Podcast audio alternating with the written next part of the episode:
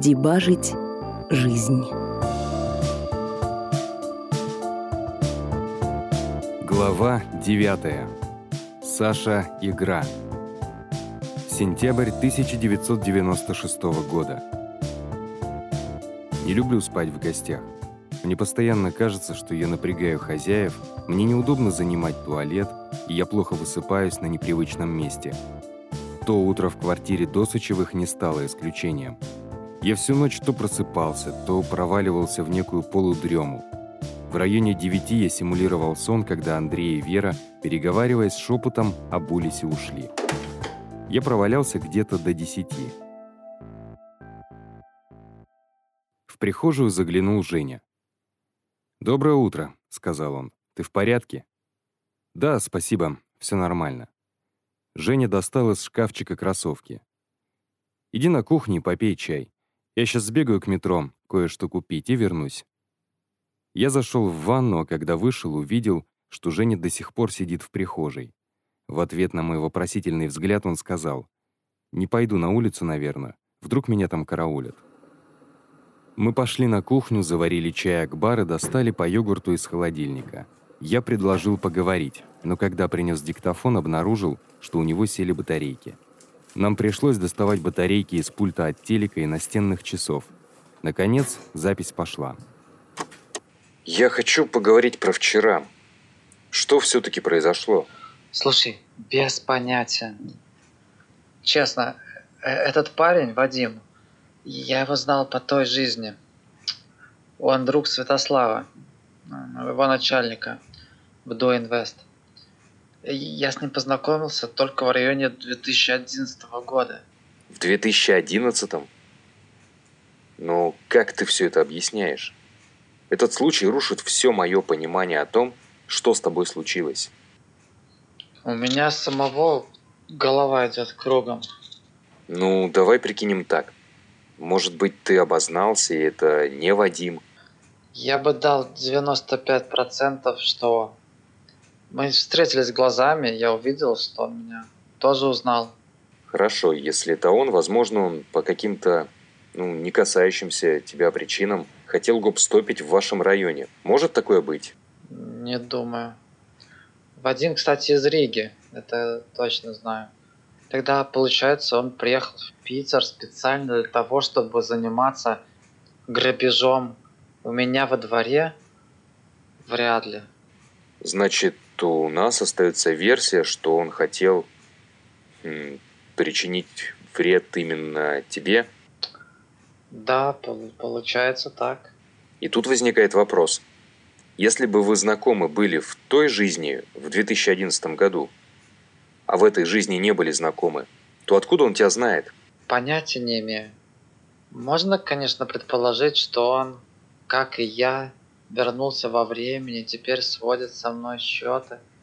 Но дело в том, что в той жизни тоже было это же нападение. То есть еще в той жизни Вадим меня хотел прикончить, и это странно, да? И главное, какой мотив? Мы довольно поверхностно знакомы, и между нами не могло быть конфликтов.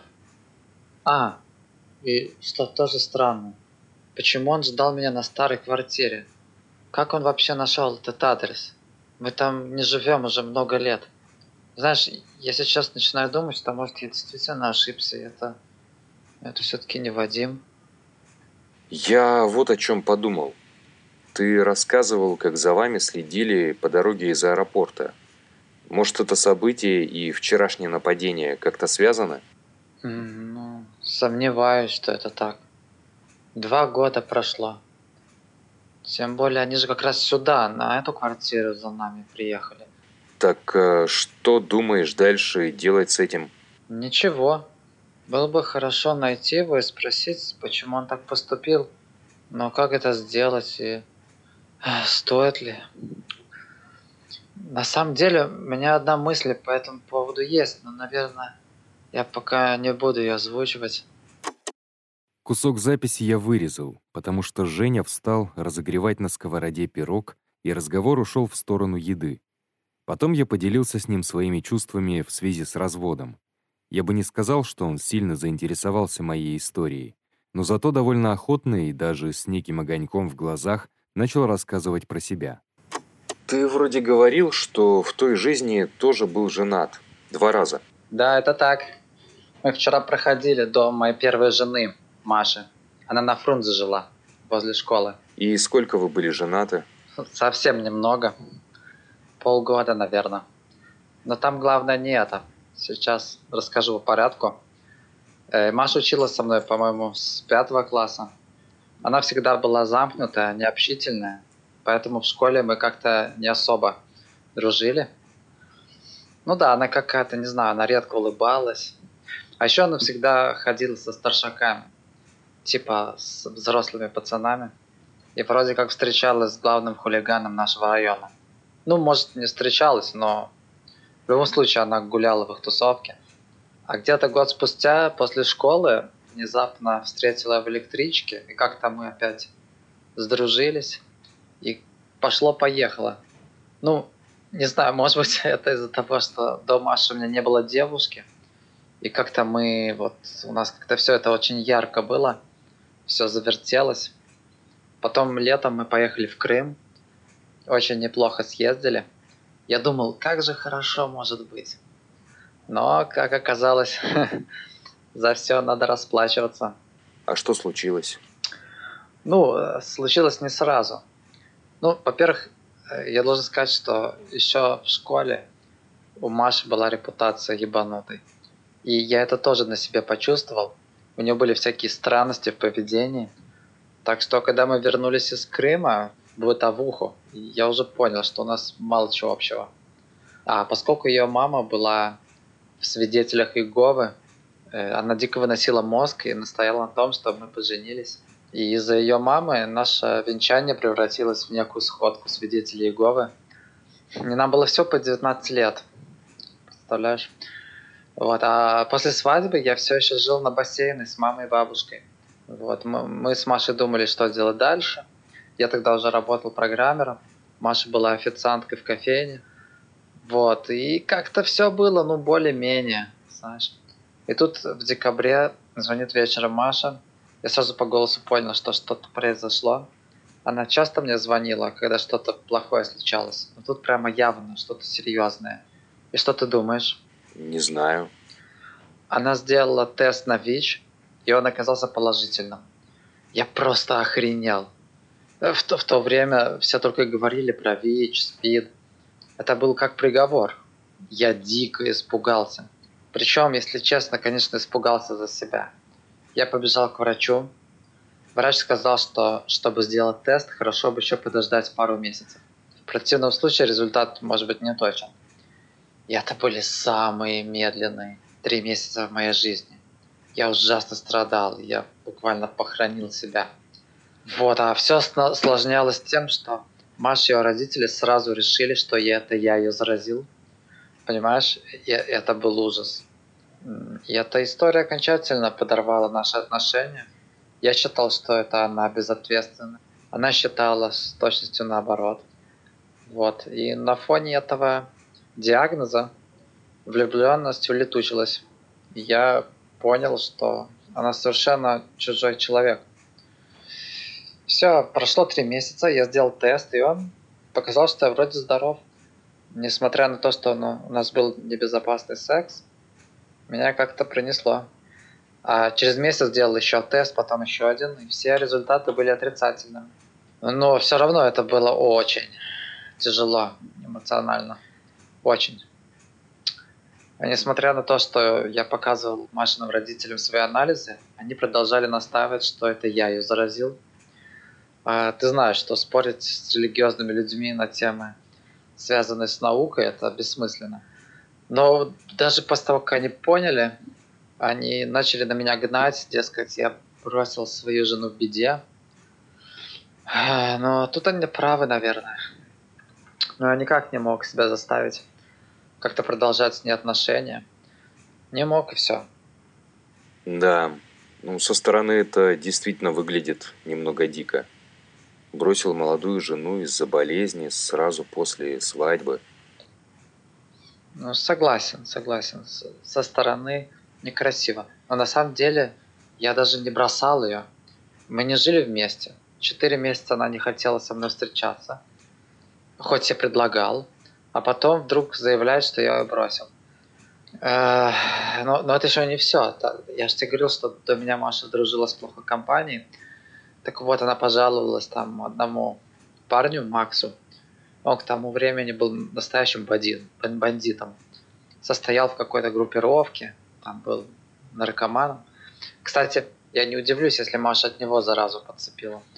Вот так Макс с другом один раз даже приходили ко мне домой. Я думал, мне хана. Может, это серьезные ребята, то есть говорили, пошли выйдем. Я не вышел. Они сказали, поймаем тебя, убьем. Но тут мне повезло опять. Милиция арестовала этого Макса за какой-то разбой. Его там надолго закрыли. Необычная история. Может, и не такая необычная. Чтоб ты знал, в России бушует эпидемия ВИЧ. Я не понимаю, почему об этом молчат. Это вообще катастрофа. А что потом случилось с Машей? Не знаю. Мы не поддерживали связь. Даже общих друзей у нас нет. Через пару лет после того, как мы развелись, э, я видел ее анкету на сайте знакомств. Она там прямо написала, что не ВИЧ. Очень смело, я считаю. Молодец. И из-за этого всего ты уехал в Сестрорецк? Нет. В Сестрорецк я намного позже, в 2012 переехал. Никак не связано. Святослав, наш директор, и весь офис перебрался в Сестрорецк. Я тоже решил. Это уже с Олей было. Оля? Это вторая жена? Я никогда не называл ее второй. То, что с Машей было, я не засчитываю как брак. Это было так. Недоразумение. А в этой жизни Оля есть? Думаю, что да. На данный момент я вообще не замечал, что кого-то из той жизни в этой жизни нет. Но Оля переехала в Питер из Екатеринбурга. Так что пока в этой жизни мы не пересекались. Я ее не видел пока. Ну и она меня, конечно, не знает. Мне вот что интересно. Ты хочешь с твоей-то, извини, с Олей в этой жизни познакомиться и, может, э, создать семью? Ой, ну это прям очень тяжелый вопрос. Наверное, да. Несмотря на то, что это будет странно, поскольку я Олю так хорошо знаю и прошел с ней все, что только можно, она меня не знает вообще. Так почему все-таки да? Ой, почему да? Ну, во-первых, потому что Оля суперская девушка. Я скучаю по ней. Она была, наверное, моим лучшим другом. И... Ну, конечно, из-за Настеньки, моей дочки. Если мы не будем соли, то Настенька в этой жизни не появится. Понимаешь? Она, она не родится. Я не могу даже представить это. Не могу, не могу. Она такая веселая, такая добрая, такая красивая. Где она, моя маленькая девочка? Где она? Я, я увижу ее когда-нибудь. Женя заплакал. Я этого не ожидал. Он плакал, оперев голову на руки. Я выключил диктофон. После того, как Женя успокоился, он сказал, что ему нужно работать, и предложил мне одному съездить в центр прогуляться. Мне это вполне подходило, поскольку планировал уехать в Москву на ночном поезде.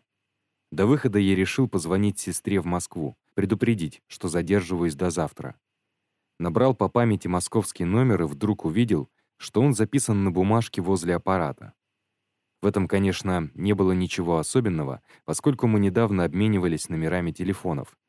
Но мне показалось странным, что я был записан как «Саша Игра». Почему игра? Я оставил Жене свой ломик в подарок, надел куртку и вышел на улицу.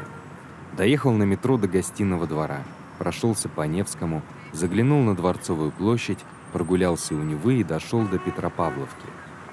До ночного поезда у меня все равно оставалось много времени. Поэтому я нашел приличную забегаловку на Каменно-Островском проспекте и сел за столик в углу. Я попытался проанализировать все, что произошло вчера. Если до этого Женина история казалась мне хоть и фантастической, но имеющей какую-то логику, то теперь у меня все перепуталось. Женин кейс, который я привык воспринимать как невероятное природное явление, вдруг превратился во что-то из разряда мистики, что ли. К тому же я никак не мог понять отношение Жени к происшедшему. Его хотели убить, а он не собирался ничего делать, чтобы этого Вадима как-то поймали. Было бы логично дать показания в милиции или же, в крайнем случае, просто куда-то скрыться. еще один непонятный для меня момент — это сами ранения. Я не видел у нападавшего ножа и не видел крови, а на живых, рассказал Андрей. Были ли они? Вечером я приехал на московский вокзал. Ко мне начали приставать какие-то чмыри, от которых я еле-еле отвертелся. Я быстро купил билет, сел на поезд и укатил в Москву-Сити.